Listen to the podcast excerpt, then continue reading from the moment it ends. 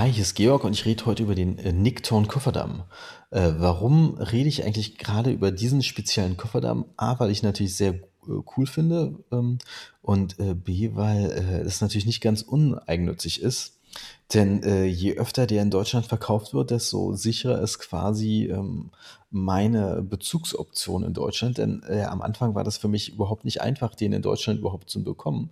Denn es gab ihn einfach nicht. Lose hatte den anscheinend irgendwann mal im Programm, habe ich in so einem alten Artikel mal gesehen.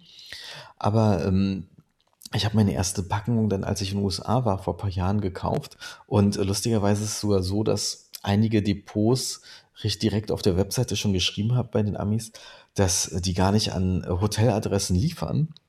Und ich hatte zum Glück äh, das Glück, dass ich bei einer Airbnb-Sache äh, in San Francisco gewohnt habe, sodass es da gar kein Problem war, den Kofferdamm mir dahin zu schicken lassen. Lustigerweise gehört es zu den günstigsten Kofferdamm-Marken ähm, auf dem amerikanischen Markt. So die Packung kostet da ein bisschen unter 10 Dollar. Und da sind relativ viele äh, Blätter auch drin. Und äh, so bin ich dann quasi an meine ersten ähm, äh, drei, vier Kofferdampfpackungen ähm, gekommen und habe es dann natürlich gleich losgelegt, den zu benutzen und war natürlich begeistert. Ich meine, äh, in den ganzen Kursen von Stefan Brauert äh, wird der ja empfohlen, gerade in der Heavy-Variante. Die Style Italiano-Leute haben ja nur auf ihren Webseiten nur Fotos mit diesem schönen hellblau. Und da kann man schon sich überlegen, dass da vielleicht was äh, dran ist. Und ähm, äh, als dann mein Vorrat dann auch aufgebraucht war, musste ich mir dann echt Gedanken machen, wo bekomme ich den her? Und die Mexikaner sind natürlich super träge. Also es hat bestimmt zwei, drei E-Mail-Anfragen gedauert, bis ich dann auch mal wirklich eine Antwort bekommen hab, hatte.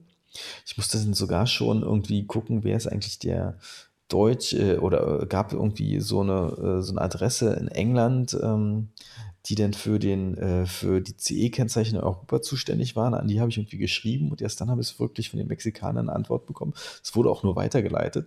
Und die haben mir dann letztendlich eine Liste von Distributoren in Europa gegeben, weil, wie gesagt, eine E-Mail kam irgendwie an, dass wir keine in Deutschland haben, tut mir leid.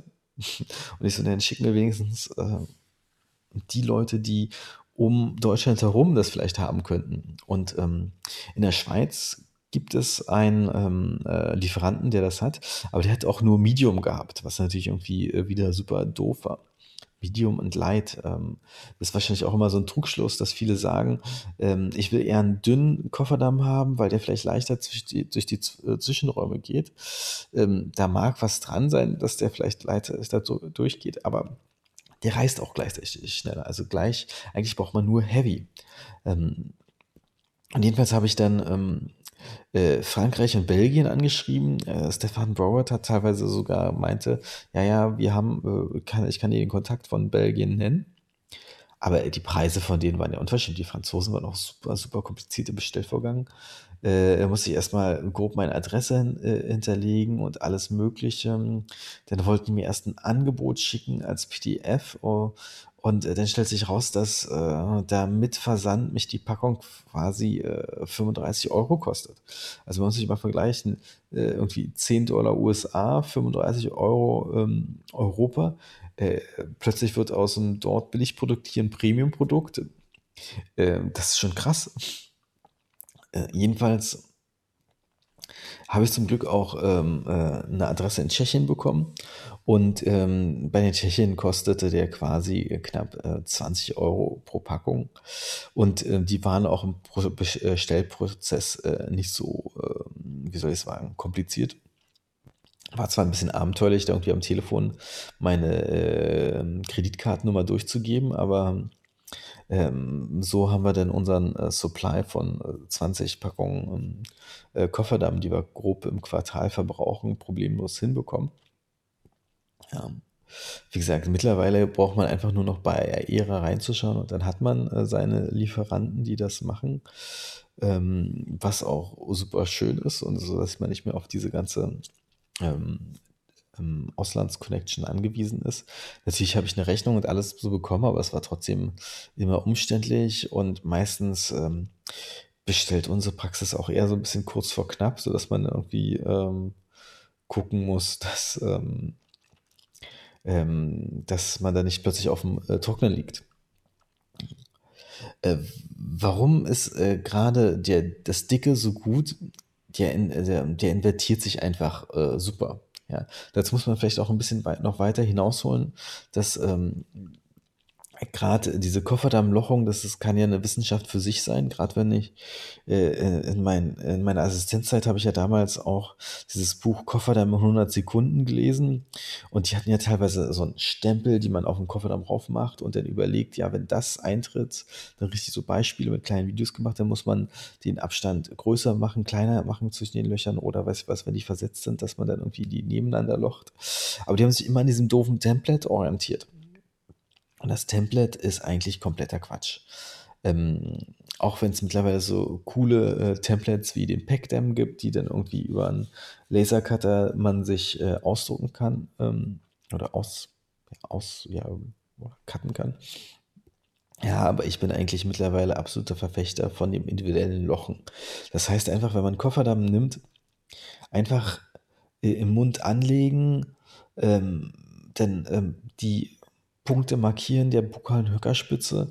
Da muss man nur noch aufspannen, weil gerade wenn auf dem letzten äh, Zahn ähm, ist meistens relativ viel Spannung. Ich probiere immer eher in Quadranten zu lochen. Das heißt, wenn ich am Sechser was mache, ob Endo oder Komposit, äh, dass ich dann bis zum Siemer, wenn möglich, äh, loche, damit ich dann immer einen freien Zugang zu dem einen Zahn habe.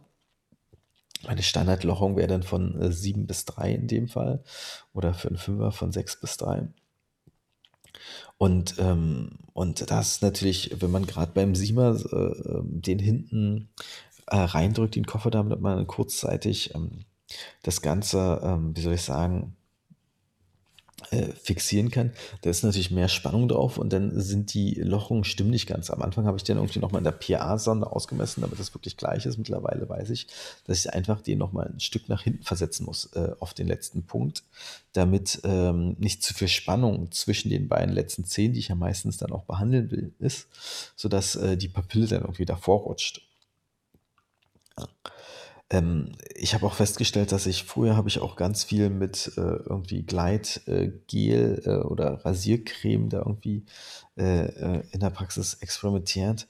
Braucht man gar nicht. Der Speichel ist das beste ähm, Gleitgel. Bloß ein Tipp ist natürlich am besten vorher, bevor man irgendwie den Kofferdamm locht, mit Zahnseide die Kontaktpunkte checken denn, äh, denn spart man sich schon mal viel Arbeit, wenn man weiß, dass es zum Beispiel, äh, man kommt gar nicht durch, weil die Zahnseide reißt, dann kann man natürlich gleich sagen, ähm, ich fange ohne Kofferdamm an, da schon mal hier den A-Proximalkontakt zu lösen. Oder gehe irgendwie mit äh, irgendeinem Polierstreifen oder ja, naja, äh, Stahlstreifen dazwischen, um das ein bisschen schon mal zu lösen. Das ist eigentlich äh, super wichtig, dass man das vorher macht. Und es passiert mir immer noch, dass ich es manchmal vergesse und dann ärgere ich mich äh, äh, denn total. Aber wie gesagt, äh, das ist halt das Coole vom Nicktone, ähm, dass der sich denn so ein bisschen von selber invertiert, fast schon. Man muss ihn bloß äh, äh, anstupsen und der ähm, aufgrund der Spannung von diesem Heavy Kofferdamm zieht er sich richtig schön um den Zahnhals. Ich nehme trotzdem gerne noch Ligaturen ähm, um die Zähne, um das dann, gerade wenn man so eine doppelte Zahnseide-Ligatur, kann man den ja noch tiefer in den Sulkus ziehen und ähm, hat dadurch nochmal eine bessere Isolation. Die braucht man nicht immer, aber manchmal ist es natürlich schön, wenn man so Klasse 2 Kompositfüllungen macht. Denn wirklich so ein kompaktes äh, Sache. Äh, man kann sich natürlich darüber streiten, ob das Ganze so ein bisschen fanmäßig ist, was ich jetzt äh, sage. Ähm, ähm, gibt bestimmt auch andere Kofferdamen. Äh, Sorten, die das ähnlich hinbekommen. Lustigerweise habe ich letztens festgestellt, dass die Briten gar nicht den Nickton so nutzen, weil da ja Latex drin ist, sondern die haben auch irgendwie ähm, einen hellblauen in einer guten Stärke, der der latexfrei ist. Interessanterweise hat äh, ja auch äh, Nickton auf DDS äh, gesagt, dass sie äh, äh, jetzt auch einen schwarzen äh, Nickton rausbringen, also einmal mit Latex und dann noch einen latexfreien. Da bin ich mal gespannt. Ich habe den schwarzen jetzt auch schon getestet. Und ähm, das ist, ne, der ist natürlich äh, sehr cool. Die Idee ist natürlich, äh, also es erinnert mich so ein bisschen an diesen Fotodamm, den ja Style Italiano auch rausbringen wollte, weil das natürlich doch mal viel besser ist, irgendwie mit Schwarz vom Kontrast her, weil man automatisch einen Kontrastor da drin hat mit den Fotos. Interessanterweise kann ich mir schon vorstellen, dass grad für Frontzahnsachen oder, äh, bestimmte Veniersachen, äh, Keramikveneers, die ich selber ja gar nicht mache, äh, das, äh, spannend sein können. Aber etwas stört natürlich, ähm, man sieht das Blut nicht mehr so gut, ja. Äh, hätte ich jetzt auch gar nicht gedacht, dass es 'n Problem ist, aber grad will man ja manchmal dann auch 'n bisschen schauen, ähm, ob das alles, ähm, so, ähm, vom Blutungsmäßigen, ähm, äh, dicht ist.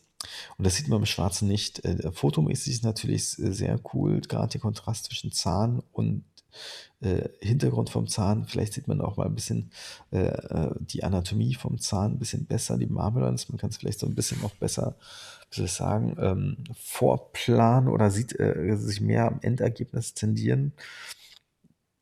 Ich bin mal gespannt. Ich, äh, werde jetzt, äh, dort, wo es, also nicht blutig sein könnte, wo ich, absolute Kontrolle über das Blutung haben will, was ja fast alle Composite-Füllungen sind, bleibe ich wahrscheinlich, äh, trotzdem beim hellblauen Nicktone, währenddessen ich vielleicht im Endo zweiten Termin, ähm, äh, den schwarzen dann noch mal teste. Nämlich dann mal ist meistens das Restaurative schon alles abgeschlossen. Da mache ich, äh, nichts mehr. Präendo ist ja alles schon da.